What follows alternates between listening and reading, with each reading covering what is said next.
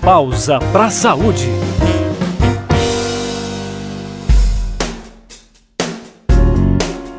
A hanseníase é uma das doenças mais antigas da humanidade. As referências que nós temos sobre a doença datam de 600 a.C. e são originárias da Ásia, que juntamente com a África são considerados o lugar onde a hanseníase surgiu. Mas você sabia que nem sempre essa doença foi chamada assim? Antigamente era considerada como lepra e é uma doença crônica, transmissível, de notificação e investigação obrigatória em todo o território nacional. A hanseníase pode atingir qualquer pessoa em qualquer idade. Por isso devemos estar atentos aos sinais. Então, para saber mais a respeito dessa doença, confira nossa edição do Pausa para a Saúde e se mantenha muito bem informado. Eu sou Janari Damascena e estou aqui no estúdio com o Fabrício Lázaro na edição de áudio e o Carlos Américo. Olá pessoal, a gente vai falar sobre hanseníase. Essa doença tem a capacidade de infectar um grande número de indivíduos. Ela atinge principalmente a pele e os nervos e pode causar lesões neurais, ou seja, a hanseníase tem um alto poder incapacitante, que é um dos grandes motivos que levam as pessoas doentes a serem estigmatizadas e sofrerem discriminação. Então, para nos ajudar com as informações dessa edição do podcast, temos a participação da coordenadora de Vigilância das Doenças em Eliminação do Ministério da Saúde, Carmelita Ribeiro Filha. Carmelita, explica melhor para a gente o que é a hanseníase. Tá, então a hanseníase é uma doença que aparece com sinais em pele, tem sintomas e sinais neurológicos Antigamente se chamava lepra e o Brasil solicitou a alteração do nome pelo estigma que causava na época e até hoje o termo lepra. Então, hanseníase é uma doença de pele que tem alteração de sensibilidade e que ela pode causar incapacidade física, porque o, o, o bacilo, essa bactéria, Mycobacterium leprum, ela tem preferência pelos nervos periféricos. Agora há pouco a senhora comentou rapidamente sobre os sintomas dessa doença. Explica mais detalhadamente aos nossos ouvintes, por favor. A hanseníase ela se manifesta em pele em forma de manchas, manchas esbranquiçadas, amarronzadas, acastanhadas, pode ser assim, e ela tem uma alteração de sensibilidade é a única doença dermatológica que tem alteração de sensibilidade. Então, pode ser que essa sensibilidade esteja totalmente anestésica, ou totalmente insensível, ou pode estar só alterada. Então, uma, uma lesão, ou seja, uma, uma mancha na pele, a gente espeta, digamos assim, com uma, com uma agulhinha ou com um material aí que, que cause dor, por exemplo, a pessoa não sentirá, entendeu? Então, assim, os sinais da doença, eles são muito em pele e também sinais é, e sintomas neurológicos, como formigamento, alteração da sensibilidade em mão, uma mão dormente, um pé dormente, pode ser hanseníase. Doutora Carmelita, e como é feito o diagnóstico dessa doença? uma pessoa que tem uma mancha na pele e que percebe que tem uma alteração de sensibilidade, ela deve procurar o centro de saúde ou a unidade de saúde mais próxima da sua casa, porque a equipe de saúde daquela unidade saberá avaliar e fazer o diagnóstico da hanseníase. Existem tantas outras doenças dermatológicas que se parecem com a hanseníase. O diferenciador é a alteração de sensibilidade. E essa equipe de saúde da unidade vai saber avaliar e diagnosticar para iniciar o tratamento o quanto mais rápido possível. O diagnóstico precoce é o diagnóstico naquela fase que a pessoa não tem nenhuma incapacidade física, seja em face, em mãos ou pés.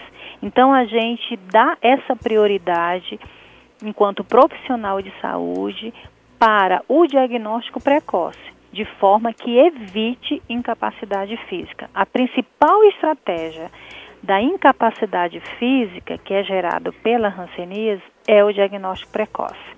Agora, a gente recebeu uma dúvida pelas redes sociais. A hanseníase pode matar? Tá, a, a hanseníase ela não mata. A hanseníase ela causa incapacidade física. A, o óbito pela hanseníase é um óbito que está associado às comorbidades.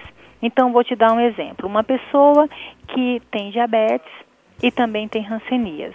Então, se essa pessoa não se cuidar pelo problema da diabetes, que leva a tantas outras é, problemas de saúde, ela, ela pode, por alguma razão, vir a óbito pela as comorbidades da diabetes, da, a, da hipertensão e que também ela tem hanseníase, entendeu? Então assim, a hanseníase em si, ela não mata.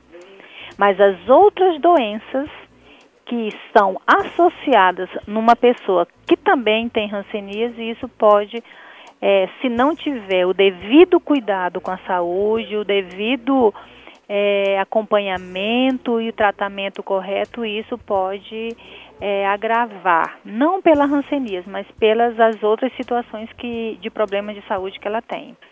Uma outra situação, por exemplo, a hanseníase ela pode causar reação rancênica, que é um, uma comorbidade pela doença. Então, se não for tratada a reação, ela pode agravar, levar a outros problemas de saúde e isso pode levar a óbito. Mas em si, a hanseníase ela não leva a óbito, ela não mata. Ela causa incapacidade física. No termo mais adequado, ela causa sequelas físicas. Uma mão em garra, um pé caído, um lagoftalmo em face, que isso pode é, tirar essa pessoa do trabalho. Qual é o tratamento disponibilizado para curar essa doença? A hanseníase é uma doença que tem cura. O tratamento é gratuito no SUS, em todas as unidades de saúde do SUS. O tratamento se chama polioquimioterapia. O tratamento ela ele pode durar, a polioquimioterapia pode durar seis meses para aqueles casos que o médico classificar como paucibacilar ou multibacilar, que vai fazer um tratamento por 12 meses. Então, a hanseníase, a polioquimioterapia tem esses, essas duas classificações. Paucibacilar, tratamento 6 meses. Multibacilar, tratamento 12 meses. Ambos, seja pauci, seja multi, a gente dá um nome de polioquimioterapia. Antes da gente começar a gravar esse podcast, a senhora estava falando sobre o contato entre pessoas que não estão com a doença com quem está com hanseníase. Fala mais sobre isso. Como ela é uma doença infecto-contagiosa, quem tem maior chance de adoecer é a família, as pessoas que estão no âmbito domiciliar com essa pessoa. Uma pessoa que tem hanseníase, ela pode transmitir a doença se ela for da forma multibacilar, porque tem muitos bacilos, se ela não estiver em tratamento. A partir do momento que ela iniciou o tratamento, já na primeira dose, ela deixa de ter a capacidade de transmitir. Então, por que, que os contatos é importante? Por que, que os contatos é importante? Porque são as pessoas que convivem com, com essa pessoa que estava doentes antes do tratamento. Como a doença tem um período de incubação longo, em média 5 a 7 anos, essas pessoas que moram com, com, com o, o doente, digamos assim, ele conviveu no momento que ele não estava em tratamento.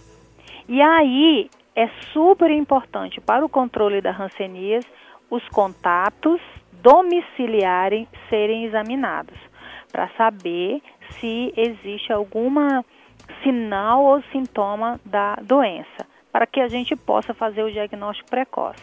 Por que o diagnóstico precoce? Porque aquilo que eu te falei antes é a, a principal estratégia da prevenção de incapacidade, de evitar sequelas.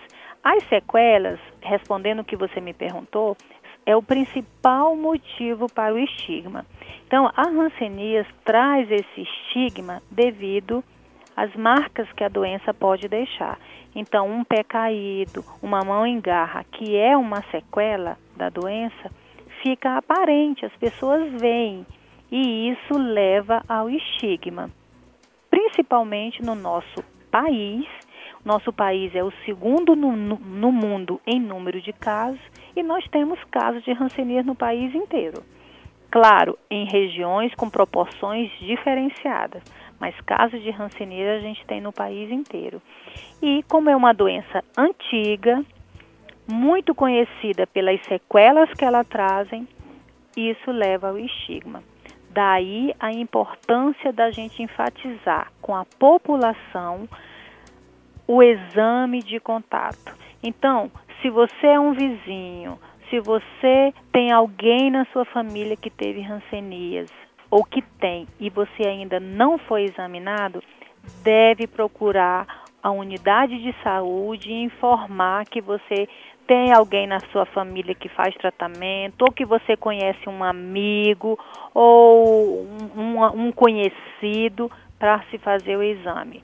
Fazendo isso, você, a pessoa, a população estará colaborando para o diagnóstico precoce, evitando as sequelas.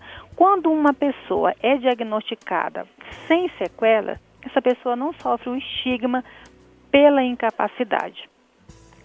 Só pela a doença em si, ela vai tratar seis meses e ter alta do seu tratamento sem sequela. Isso já é um grande minimizador de, de estigma. A senhora gostaria de falar um pouco sobre a campanha de combate à hanseníase?